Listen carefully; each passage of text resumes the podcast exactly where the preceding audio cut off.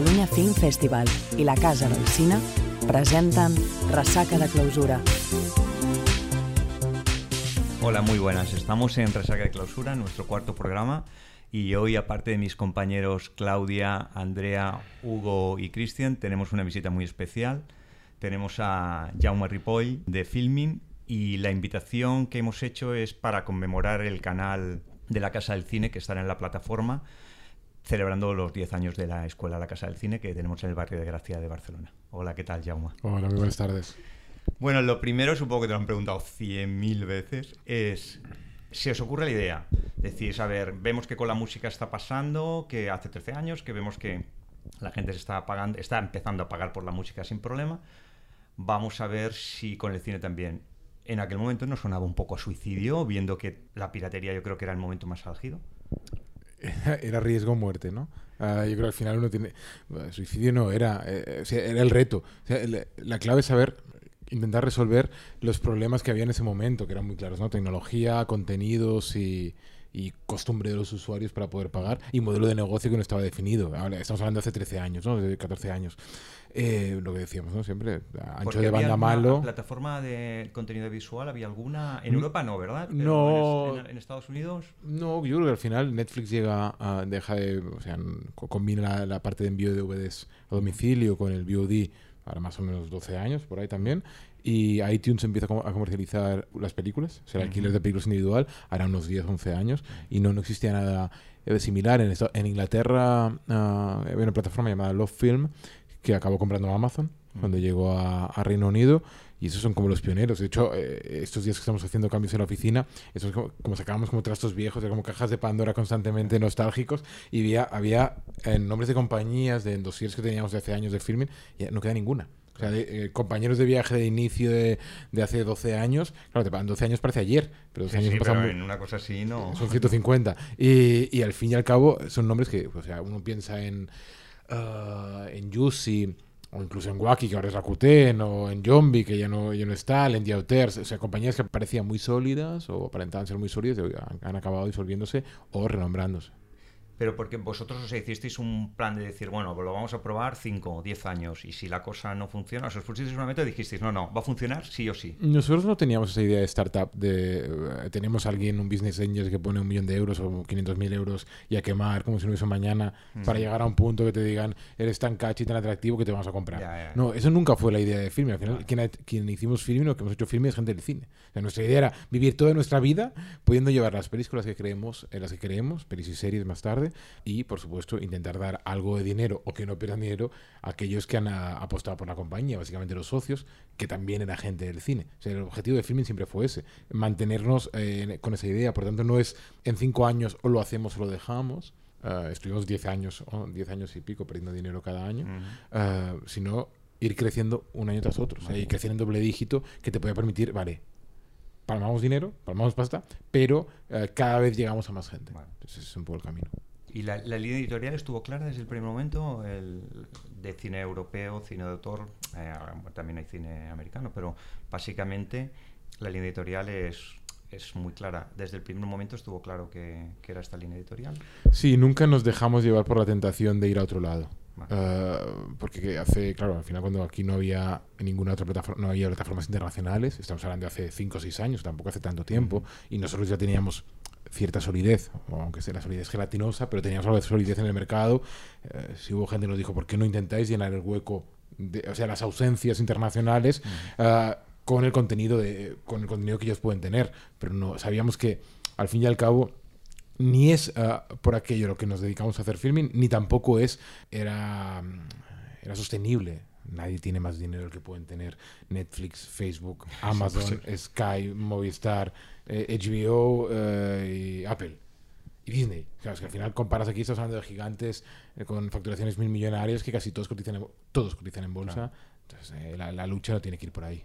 Por lo que entiendo, tú eres el, el programador, como si dijese, o marca la línea de programación. sí, yo soy el director editorial de la compañía. Vale. ¿Cuánto tiempo te lleva esto? Claro, porque tienes que visitar festivales. No sé si visitas los de primera línea o visitas más mercados que festivales claro, es un trabajo apasionante, pero un trabajo de dedicación brutal. ¿Cuánto tiempo te dedicas? Bueno, al final somos como más gente. Joan Sala, que eh, fue, eh, es hijo de esta, de esta casa o miembro ilustre de esta casa, eh, me acompaña en el, en el viaje. también está en la parte de, editorial de la compañía. Elodie Mellado y Gerard Casado también forman parte un poco del proceso este de descubrir películas. En mi caso, si hago Berlín, Cannes, Venecia, a, veces hago Rotterdam, y, hablo internacionales, y después mercado sí que el de París en enero, el MIPCOM ah, ahora en octubre y después si me invitan a dar conferencias, pues tengo que ir a Locarno, tengo que ir a algún sitio especial, pero para dar una charla, y o a Litfa, que fui ahora hace poco, eh, aprovecho la charla para ver alguna película. Pero si no es por invitación, solo hago Berlín, uh, Cannes y Venecia. Y de hecho Berlín es para nosotros el más útil. O sea, en enero hay el mercado de París, que es el Gandebou, que son los encuentros internacionales en París, con uh, todas las distribuidoras francesas o agentes de venta franceses y es antes de festival, por tanto es un ambiente mucho más relajado en el que hablas directamente con los vendedores y no, tanto, no es tanto de ver pelis, sino de, empezar a, programar, a ver qué tendrán en todo el año. Es importante también pensar que en Filming no solo programamos también para el festival, sino también para, ah, perdón, para la plataforma, sino también para Atlántida, que es nuestro festival de cine, y por tanto también hay que pensar qué podemos tener en verano, que es cuando se celebra el festival. Entonces tenemos en enero el rendezvous, el rendezvous y en febrero, bueno, a final de febrero de este año, Berlín. Y es fantástico porque con esto ya tienes más o menos programado toda la línea del año. El primer medio hasta verano. Y después, claro, en Cannes puedes encontrar una o dos cosas que te pueden interesar como último momento de cara al festival. El año pasado fue Maradona, por ejemplo. El docu de Maradona y hace dos años fue Clímax. Y eso siempre, siempre está bien, pero esos son los festivales más importantes. Vale, ¿vosotros trabajáis directamente con agentes de ventas o en caso de que tengan distribución en España, los tratos, entre comillas, se hacen con la distribuidora eh, española. Sí, claro, bueno, nosotros trabajamos con todos los que quieren trabajar con nosotros. Al final es, desde un director que tiene una peli y no tiene nadie con, uh, con quien distribuirla, por supuesto, con casi todos los distribuidores españoles, yo diría con, todos, con televisiones, con TV3, con uh, Televisión Española, con, y después con cadenas internacionales, sea BBC o Channel 4, y por supuesto con agentes de venta, claro. Nacionales, internacionales y también de estudios, en el caso de Metro Goldwyn Mayer, que ha sido un acuerdo bastante sonado este año, y otros acuerdos que podemos tener. Claro, el acuerdo, por ejemplo, de Metro Goldwyn Mayer es, es, una de las cosas que queríamos preguntar, porque claro, ha sido un granito, supongo, para la plataforma conseguir un catálogo así. Más allá de lo fácil o difícil que haya sido, ¿tú crees que durante de toda la historia de filming ha sido el acuerdo o el hito del que estás más, más orgulloso o, o a veces hay una película pequeñita que has conseguido que para ti, por ejemplo, a nivel personal es mucho más... Te, emociona mucho más que no haber conseguido Metro Goldwyn. No, yo creo sinceramente el, acuerdo de Metro por, por el impacto que tiene, por el momento en el que llega y por la cantidad de títulos que, que contiene, es el más importante de nuestra historia, sin duda. Y además eh, eh, lo lanzamos en noviembre con la llegada de Apple TV, por tanto, un poco la, la llegada de Apple también es una manera de consolidar un apuesto, de reforzar una idea que, que Filming somos pequeños, pero tenemos cierto músculo para. para poder no hacer frente, pero sino eh, vivir en este ecosistema de, de, gigantes, de Godzillas. Y, y también porque de alguna manera amplía un poco el espectro de público que puede acercarse a filming. ¿no? Esa idea de, ah, cine independiente, cine de autor, ¿qué significa eso? Es una, pues, Kubrick puede ser cine de autor. Eh, y Tarantino Reservoir Dogs era cine independiente. Al final eh, dependerá, eh, y, y, tener esas películas lo que permite es que aquel hijo o hija que le regala a su madre, a su padre, a su abuelo, a su abuela, filmen o su pareja diga, ah, vale, empieza por aquí. Y es una puerta de entrada que es muy es, es asequible y, atractiva, ¿no? Sí, pues luego, sin duda, el, acuerdo de metro. Después, claro, cada uno de nosotros, los programadores, tenemos nuestras películas fetiche de cada año que inevitablemente pues, te hace mucha ilusión tener y aquellas que no tienes te frustran muchísimo a perder. ¿Puedes decirnos si alguna, eso, que te hiciera muchísima ilusión o que, que te guste especialmente?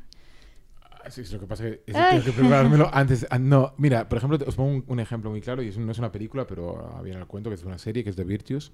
The Virtues es una serie dirigida por eh, Shane Meadows, que es el, creador de This is England, y uh, protagonizada por Stephen Graham, con música de P.G. Harvey, y uh, guion de Jack Thorne.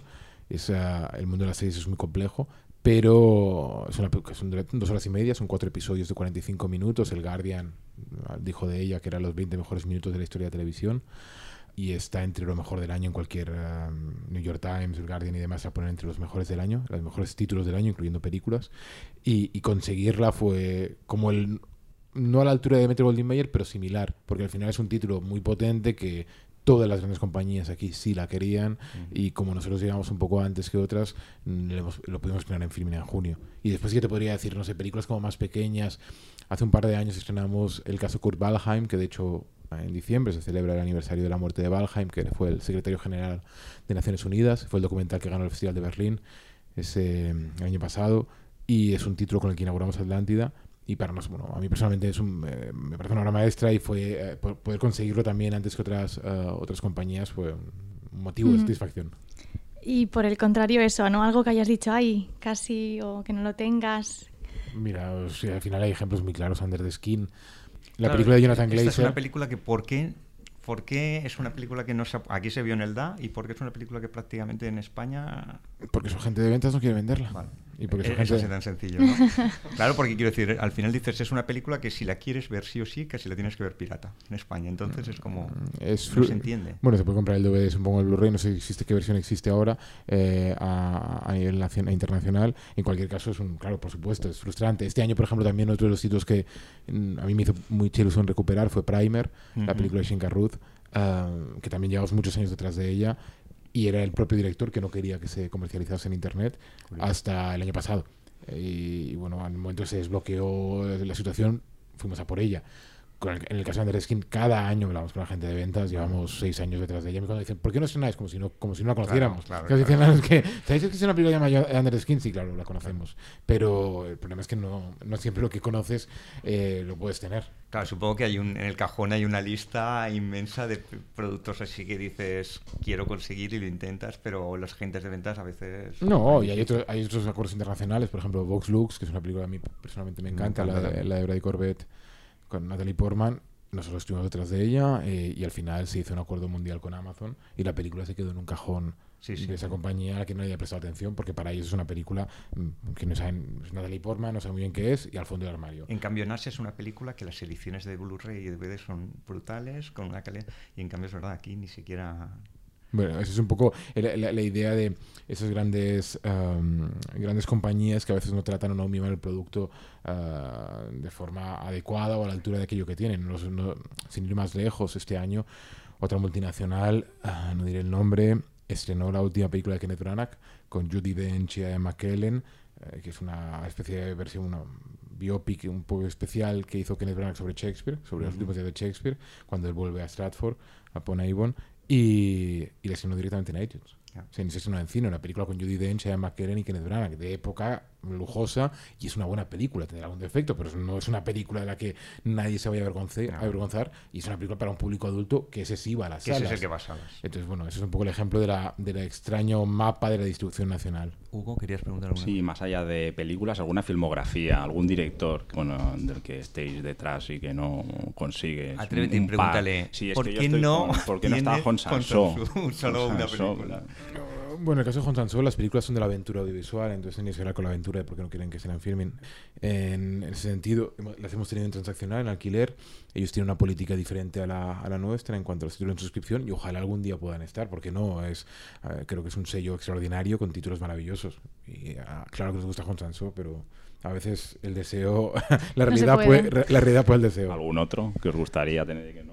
No, mira, por ejemplo, de Fassbinder este año eh, estrenamos Berlin Alexanderplatz, recuperamos Querer en alta definición. Hace poco anuncié que nos habíamos quedado cinco títulos más en enero, incluyendo Lola, uh, para estrenar, si será a final de enero, principio de febrero, también remasterizados. Y en el caso de Fassbinder, esos títulos hemos podido conseguir, otros los tiene la Fundación y no se pueden conseguir, entonces porque tienen más, ponen más dificultades. Este año también estrenamos la obra completa de Tarkovsky, que era otro de los directores importantes del que no del que solo teníamos sacrificio en su momento, pero también te diré que de los grandes directores, ah, por supuesto siempre queda muchísima gente de la que, que no tengamos títulos, pero pienso en grandes directores de la historia del cine, de muchísimos hay, hay películas. Sí me encantaría tener pues, títulos de Hitchcock, por ejemplo, de, que hizo para Universal, pero bueno, mm, todo se andará poco a poco. De momento de Woody Allen, por ejemplo, este año hemos recuperado, bueno, tenemos 36 películas es una auténtica locura. A mí, yo siempre pienso que eh, yo al instituto con 15 años, con 16 años, hubiese tenido la plataforma como filming con 36 pelis de Woody Allen al alcance de Chris, estaría llorando de alegría y felicidad. Bueno, yo, yo quisiera decir que descubrí filming aquí cuando era estudiante y desde entonces pues lo tengo cada mes, es verdad.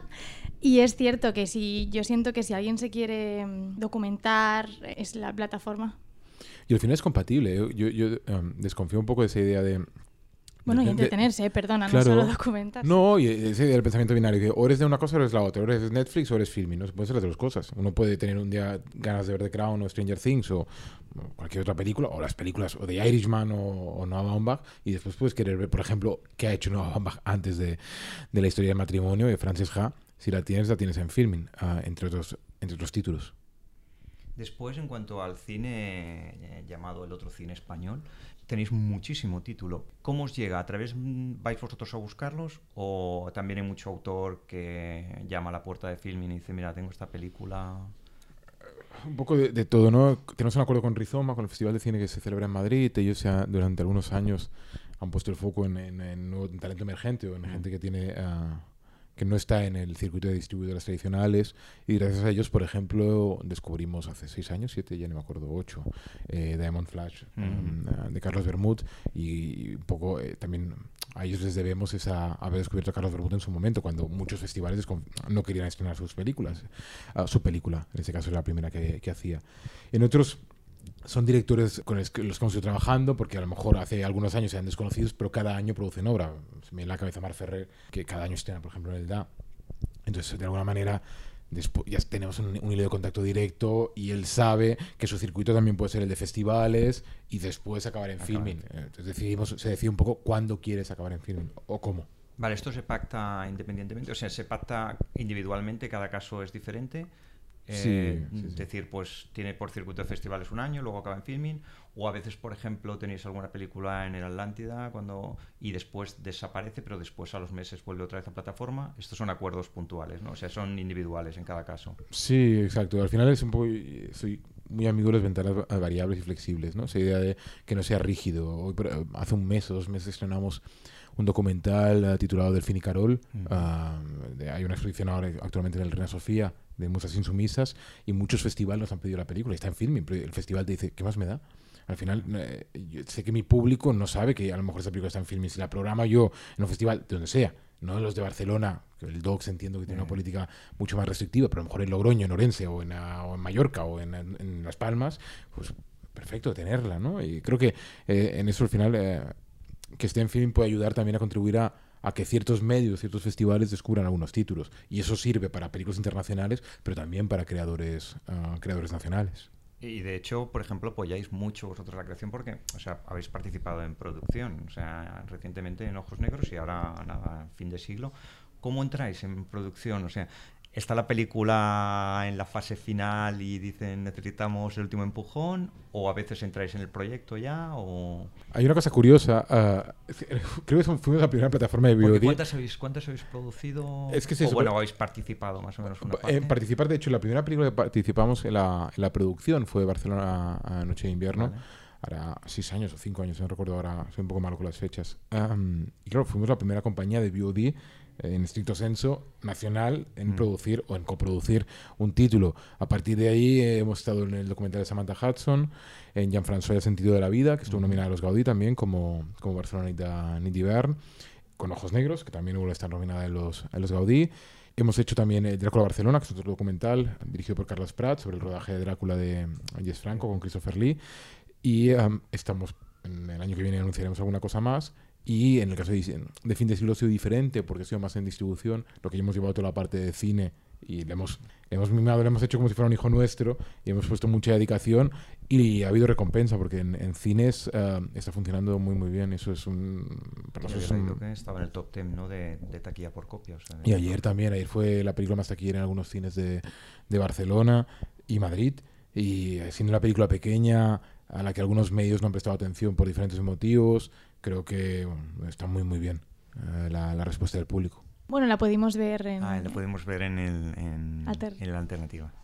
Bueno, pues muchas gracias por habernos acompañado. Eh, no sé si algún compañero tiene... Yo tengo una pregunta que me quiero Bueno, guardar para yo- el final. Mm, Pues no sé si te Pero- la voy a chafar. Sí, Yo no sobre, el, la sobre el futuro. Vale, si pues la- era es la misma, no te la chafo. Con- Te dejo, no, te dejo me que la se la chafar. Con lo visionarios que han sido, mejor preguntar a un visionario. Bueno, no era No exactamente es, pues esa, ya no, sobre el futuro, que mm, así como el acuerdo de la Metro, si hay algo para el próximo año, para 2020, hay, aunque no nos puedas decir, que nos puedas mm, insinuar por dónde podría ir. Sí, eh, el problema de un acuerdo como, como el de la Metro, en una serie como de Virtues, es que te obliga a seguir satisfaciendo las expectativas de los usuarios. Y claro, no siempre es fácil hacerlo, bueno, sí, eso, día estamos obligados, primero porque los acuerdos son cortos, los acuerdos duran un año en general, o sea, el acuerdo de metro mm, está firmado, pero hay que renovarlo, hay que renegociarlo cuando llegue, es como un contrato de un piso, y alquiler aquí no son ni tres años, aquí es un año, entonces cada, a los seis meses ya estás pensando, ¿me van a renovar no me van a renovar? No es tan sencillo esa, esa parte. Y en la búsqueda de contenidos nuevos especiales, por ejemplo, el caso de Fassbinder es un, es un ejemplo muy claro, también recuperaremos otras películas en enero, como el Hammett de Wim Wenders o, o Near Dark, que es una película que a mí personalmente me encanta, de Catherine Bigelow, los Viajeros de la Noche se llamaba en, el título en castellano, de vampiros, una cosa maravillosa. Y, y sí, esperamos que en Semana Santa o por marzo, por primavera, tener algunas cosas más así potentes uh, que anunciar. Lo anunciaríamos antes. Vale, yo, yo, mi pregunta de futuro eh, es de filming, pero no solo de filming, es un poco del cine en general. O sea, a mí me parece que hace 13 años fuisteis bastante visionarios de por dónde podían ir los tiros en el tema visual y en la exhibición. Eh, dentro de 13 años, ¿Cómo ves tú la situación? O sea, eh, eh, te diré que las es... salas Asia, está pasando una cosa sorprendente, que en Asia no paran de abrirse salas, en cambio en Europa no paran de cerrarse. Entonces, ¿crees que, nos, que daremos la vuelta y será como el mercado asiático? O... Yo espero dentro de 13 años poder verlo. Eso es lo primero. O sea, mi primer, mi primer deseo es ser espectador de, de aquello. De, bueno, es el primer deseo que uno tiene que es ser espectador de aquello que acontecerá. En, uh, en cuanto a lo que va a pasar, eh, de, de, entrada, cine seguirá viendo, sala seguirá viendo, la, la, la taquilla no, no, muestra signos de fatiga alarmantes. Es cierto que la, uh, el cine que, digamos, que, más que mejor funciona es el gran formato, la comedia nacional, la animación o el cine infantil y las excepciones. Mm. Esa cosa que de repente pues nadie se espera y funciona. Un Parásito, un Cold War, un Searching for Sugar Man, aquello que no conoce el algoritmo, pero que demuestra que el algoritmo no siempre tiene la razón. Mm. Entonces, esos son un poco los, los contenidos que funcionan y yo creo que seguirán funcionando porque la experiencia del cine poco tiene que ver con la de casa en cuanto a comodidad y demás. Y, um, y creo que la, el camino de salas especializadas, yo no hablo de salas especializadas que te, te sirvan entre COT o, o, o Dre Martini, sino salas donde puedes ver películas eh, de calidad. Barcelona es un ejemplo todos lo sabemos en el caso de Fenómena, pero otras salas que pueden abrir, a, llegar a abrirse también. Por tanto, por un lado, yo creo que en cuanto a salas, la cosa seguirá siendo más o menos estable. En 10 años no creo que haya mucha diferencia. El formato físico sí que posiblemente acabe especializándose en algún sello paneuropeo que pueda suministrar los contenidos de altísima calidad a los coleccionistas que seguirá viendo, eso, y por supuesto los grandes sellos internacionales. Y por la parte online, yo creo que los grandes van a acabar uh, fusionándose unos cuantos, o juntándose algunos de ellos. Y de pequeños, pues algunos morirán y otros intentaremos seguir viviendo uh, con nuestro espacio más o menos de... con nuestra lucha para que ese espacio de... como la casa de los tres cerditos, ¿no? Que por mucho ventisca que haya, uh, siga aguantando. Y sobre todo porque no solo es el contenido, sino... Uh, que el espectador entienda que ese contenido es atractivo. Al final la decisión no es todo lo bueno que tienes, sino todo lo atractivo que lo haces. Uh -huh. Porque cuando tú estás en casa, en el sofá, pones la tele, tienes tu mando y decides a, a qué aplicación vas. Y si dejas de ir a, esa, a, la aplicación que es la tuya en tu caso, has empezado una derrota o has empezado a condenarte o has, has, empezado el camino para que ese espectador o ese suscriptor deje de serlo. Entonces la clave es conseguir uh, llamar la atención para que él entre en la plataforma. Por tanto hay que hacerlo fuera de la plataforma. Y eso es el... Si lo conseguimos o si lo seguimos consiguiendo, entonces tenemos en 13 años uh, estaremos aquí. Pues bueno, muy bien. Pues muchas gracias, pues. Muchas gracias. Muchas gracias por habernos visitado y muchas gracias por filming también. Sí. Gracias a todos.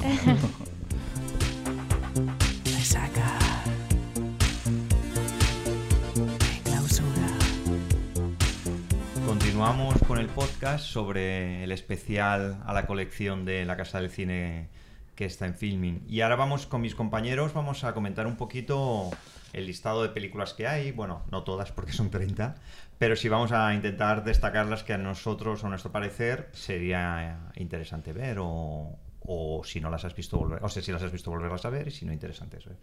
¿Quién me dice sus preferidas? Bueno, yo primero voy a leer 4 o 5 para que más o menos se hagan la idea de qué tipo de títulos son y después mis compañeros irán sacando Metemos baza después. Así me gusta, Claudia, a meter baza.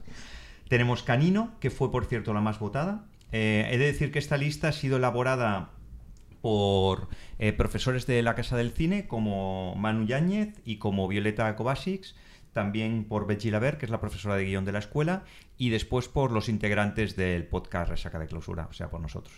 Está en el puesto número está Canino, en el puesto número 2 estaba Viajes Is María, después también está Magical Girls, está Ida, está Holly Motors, o sea que más o menos creo que es fácil hacerse una idea por dónde, por dónde van los tiros.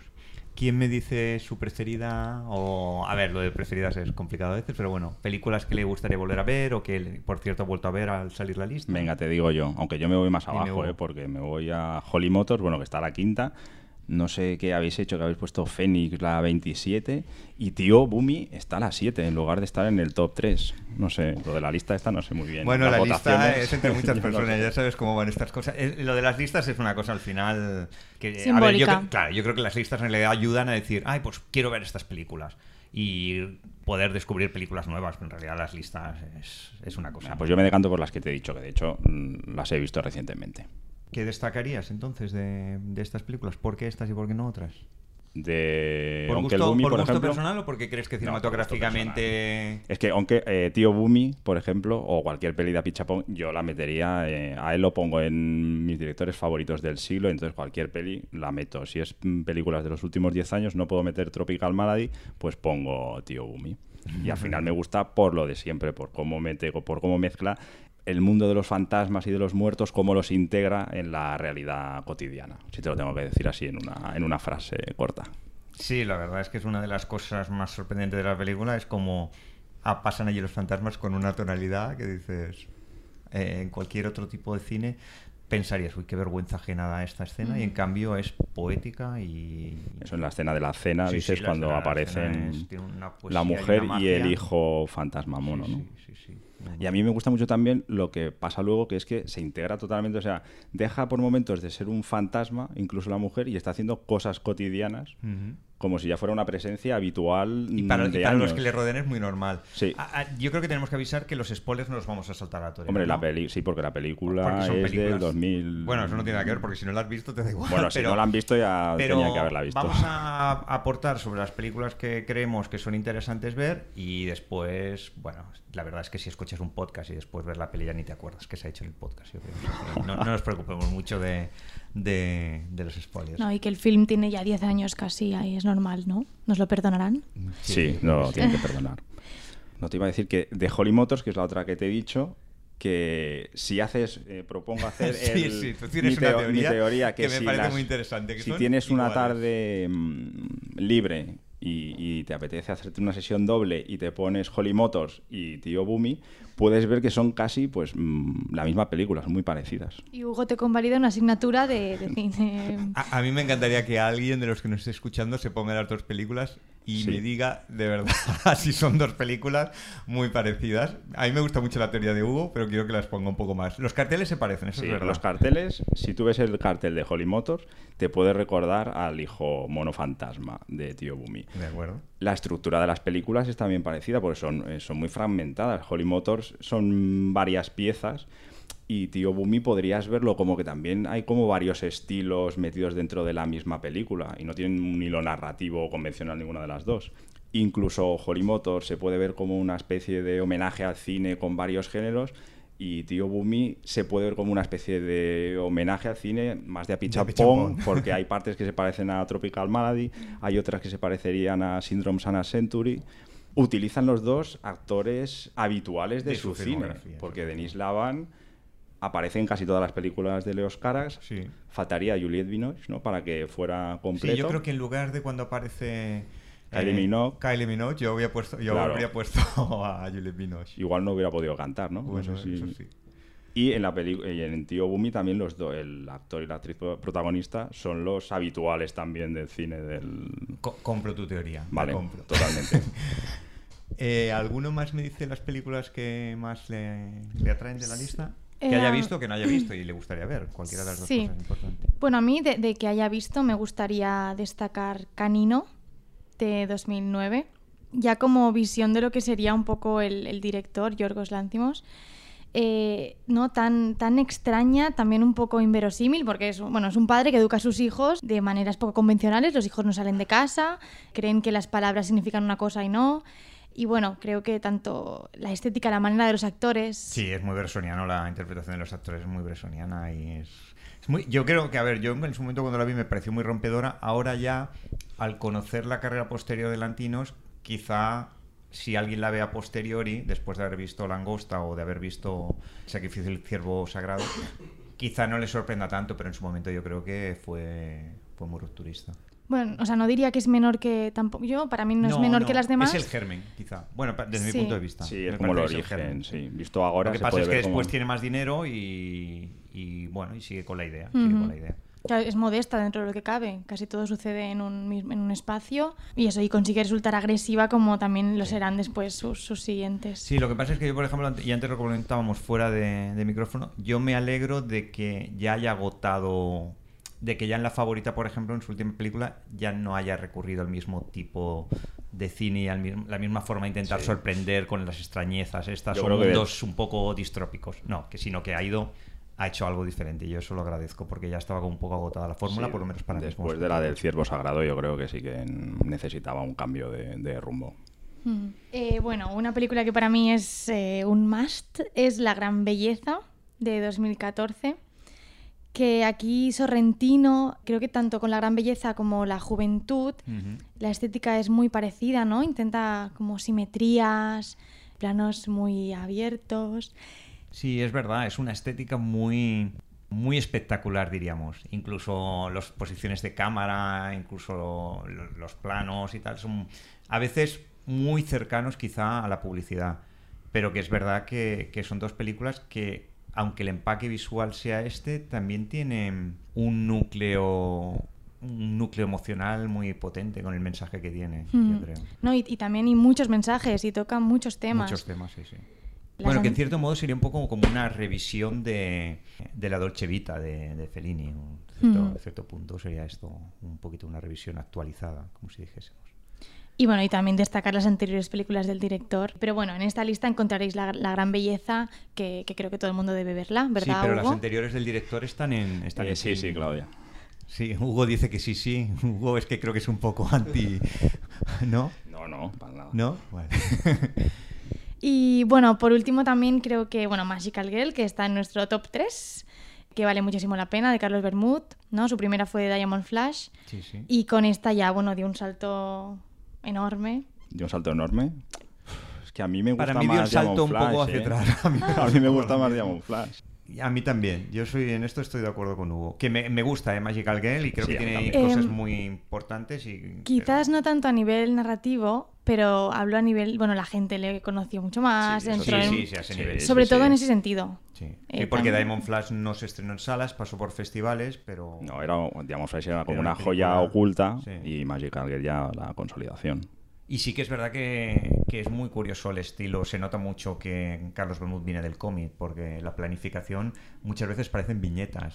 Y, y esa frialdad a mí me gusta, pero a la vez le echo de menos un poco más de magia de, de la falta de perfección quizá de Diamond Flash. Quizá era menos perfecta, Sí. Pero esa bruteza de la imagen... Esa suciedad. Sí, esa suciedad a mí me atraía, me atraía Mm. mucho más. Sí, eso es cierto. Pero, Pero bueno, bueno, es una gran película, sin duda. De Sí. lo mejor del cine español. Es que yo creo que Carlos Bermúdez es de los mejores, de los mejores directores que han surgido en la última década en el cine español. yo recuerdo una frase de la película que, bueno, no sé qué os parecerá, pero hay un momento en el que un personaje dice que, que los españoles no sabemos si estamos, si somos racionales o de Sí, sí. Bueno, lo, lo que compara es lo que compara con los nórdicos, que son mucho más racionales, y todo el mundo árabe y del sur, que es mucho más pasional, y que, nosotros estamos en ese medio. es nuestro Y problema. Nuestro problema es un poco Pues ese. una tontería así, bueno, a mí me, no sé, da mucho que pensar, esos pequeños detalles. Sí, no, y la y toda la visión que da de ese momento de crisis, o sea, es una película que mezcla otra vez de nuevo lo, lo que es lo cotidiano con lo fantástico, con una naturalidad asombrosa, asombrosa y funciona. y Mm. funciona. O sea, Carlos Bermúdez es el apichapón español. Eh, no, creo que no tiene nada que ver, pero son dos autores muy interesantes igualmente. Aparte es mucho más fácil pronunciar Carlos Bermud. Cristian, ¿Qué destacarías tú de esta inmensa lista? Bueno, inmensa, 30 películas. Bueno, si me tengo que quedar con tres películas de la lista. Bueno, tres, o te puedes quedar con las 30, ¿eh?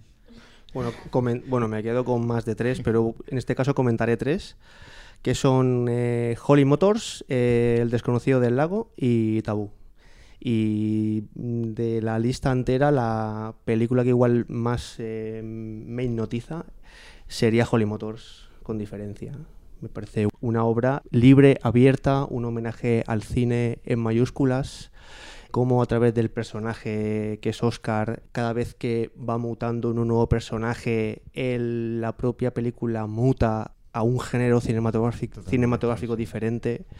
Nunca sabes hacia dónde va la película, nunca sabes qué, dónde está la realidad, dónde está la ficción. Eso es, eso El misterio, o sea, está en toda la película. Pero es un poco el, mismo. Eh, antes, cuando hablaba Claudia de Diamond Flash, Ay, de Demon Flash de Magical Girl, a mí me pasa un poco lo mismo, que me gustan estas películas y la mayoría de la lista de las que tenemos pasa un poco eso, de que empiezan algunas escenas y no sabes dónde te va a conducir la escena. Y en Holly Motors eso es brutal, o sea, porque cada cambio de registro que hay es como, bueno, ¿y ahora qué va a pasar? ¿Y esto es verdad? ¿Esto no es mentira? ¿Esto es parte? ¿Esto no es parte? Sí, además juega durante, hay parte de la película que juega con hasta qué punto eh, ya no es actuación y es verdad para luego volver a demostrarte que sigue siendo actuación. Sí, sí, sí, es, es una peli muy interesante que yo creo que, que, quien no haya visto la puede disfrutar muchísimo. Y aparte de esas pelis que la puedes ver varias veces. Siempre que la ves descubres cosas nuevas y disfrutas con cosas nuevas de la película y aunque no se entienda la película, aunque acabes la película y digas qué coño he visto, simplemente por la propia experiencia visual y sensorial que te ofrece la película, es que vale mucho la pena. Sí, es que puedes, es verdad, puedes la primera visionado decir, ah, eh, dejarte descolocado, pero da igual, o sea, es, es, apasionante. Carlos, ¿tú qué quieres comentar? ¿Qué película destacarías de, de esta lista? Pues yo destacaría Ida, y también, aunque ya lo ha comentado Christian, Holly Motors. Y Claudia ha hablado de Magical Girl. Pero yo sé que tienes predilección por Ida. Ida es una película que me parece, yo creo que debería estar la, la, número uno. es una película que, bueno, es, es, la historia de, de, una novicia que está, que busca los restos de sus, de sus padres asesinados en la Segunda Guerra Mundial pero lo más interesante es cómo el director, Pavel Pavlikovsky, utiliza la forma, utiliza el lenguaje cinematográfico para contarnos esa historia, esa historia que constantemente, sobre toda la película, es una, una, situación angustiosa para los personajes y lo hace de una manera que yo diría mm, buscando siempre los límites del encuadre de, de la película. Los que la hayáis visto, pues eh, recordaréis que son que los personajes los encuadra, que mm, la parte de abajo, sobre todo, el segmento bajo, digamos, del, encuadre. Y bueno, eso puede resultar un poco chocante, pero enseguida te das cuenta que, que lo que está buscando siempre es cuando los personajes están en. cuando la, la, protagonista es sobre todo los personajes. Pero por ejemplo, la protagonista, por poner ejemplos, Ida, está, se siente, se siente con dudas sobre su vocación la encuadra siempre abajo, cuando está no está conforme con lo que dice su tía, Banda, que es, que es el personaje que la acompaña, se encuadra siempre abajo. Es, una búsqueda siempre de los límites del encuadre.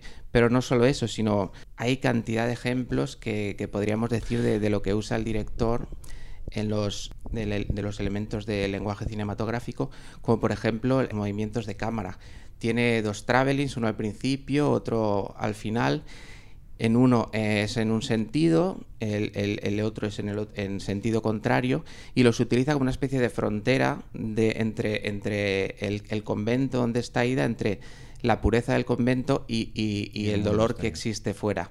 Existe la música, por ejemplo, Ida se conoce a un chico y, y entonces es un saxofonista y en un momento dado le pregunta esa canción, que, ¿cuál es? La, la que el otro le dice, es, Nadia de, John Coltrane. Bueno, John Coltrane era un saxofonista muy importante y, esa, esa canción en el disco que la puso a partir de ahí fue un cambio radical en su, en su obra. Y es lo mismo que le ocurre a Ida cuando conoce al chico, que le supone un golpe muy fuerte y un cambio en, su vida, ¿no? en su vocación, que le, le crea la duda. Por ejemplo, la música también termina con un traveling muy emotivo, la película, que, tiene, que es una música, que es una, una composición, la composición 639 de, de Johann Sebastian Bach, que se llama Te llamo Señor Jesucristo. O sea, ya te está diciendo ahí en el último plano que, la protagonista, con ese traveling además muy emotivo, es un traveling frontal en retroceso y ya te está diciendo que, que vuelve al, convento, que está muy claro para ella y que, que no tiene, no hay otra duda.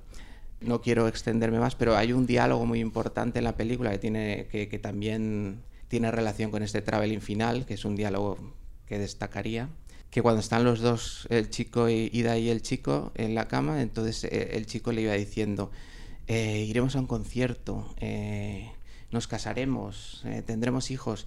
Ida todo el rato le está diciendo, y luego, y luego, y luego. Um, para su sentido de la trascendencia no, no hay no hay un hombre que le pueda satisfacer como le tiene que satisfacer Jesucristo. Por todos esos detalles hay más, ¿no? Pero no quiero extenderme. Pero por todos esos detalles, bueno, iluminación, escala... Es un blanco y negro... El, el, la elección del blanco y negro y el formato cuadrado uh -huh. para mostrar esa idea de angustia que flota en toda la película, sobre todo los personajes. Hay que recordar que es, toca un tema muy delicado porque en los, está ambientado en los primeros años 60 y es un tema sobre los polacos que asesinaron a, a sus compatriotas judíos aprovechando mmm, la invasión de los nazis en la Segunda Guerra Mundial y lo hacían para quedarse con sus propiedades. Entonces es un tema muy delicado. Entonces es una, es una situación angustiosa para todos los personajes que aparecen en la película. Y yo creo que, que eso es, me resulta determinante en la forma en la que nos cuenta la historia para que mi elección sea ida como... Ha, ha quedado, sí. ha quedado clarísimo, o sea nos hemos quedado todos embobados mirando y hemos pensado, bueno, yo hemos pensado, yo he pensado que qué pena que García no vuelva a hacer el programa de televisión porque sería un tertuliano perfecto. Y, y, además, además comentar que la conexión directa que tiene Ida con la que fue su siguiente película, que fue Cool War, porque uno de los personajes, que es la de la tía, la Wanda Cruz, que interpreta la actriz Agatha Kuleska, sale en, la, y Cool a nivel cronológico en el tiempo transcurre anterior a todo lo que sucede en Ida.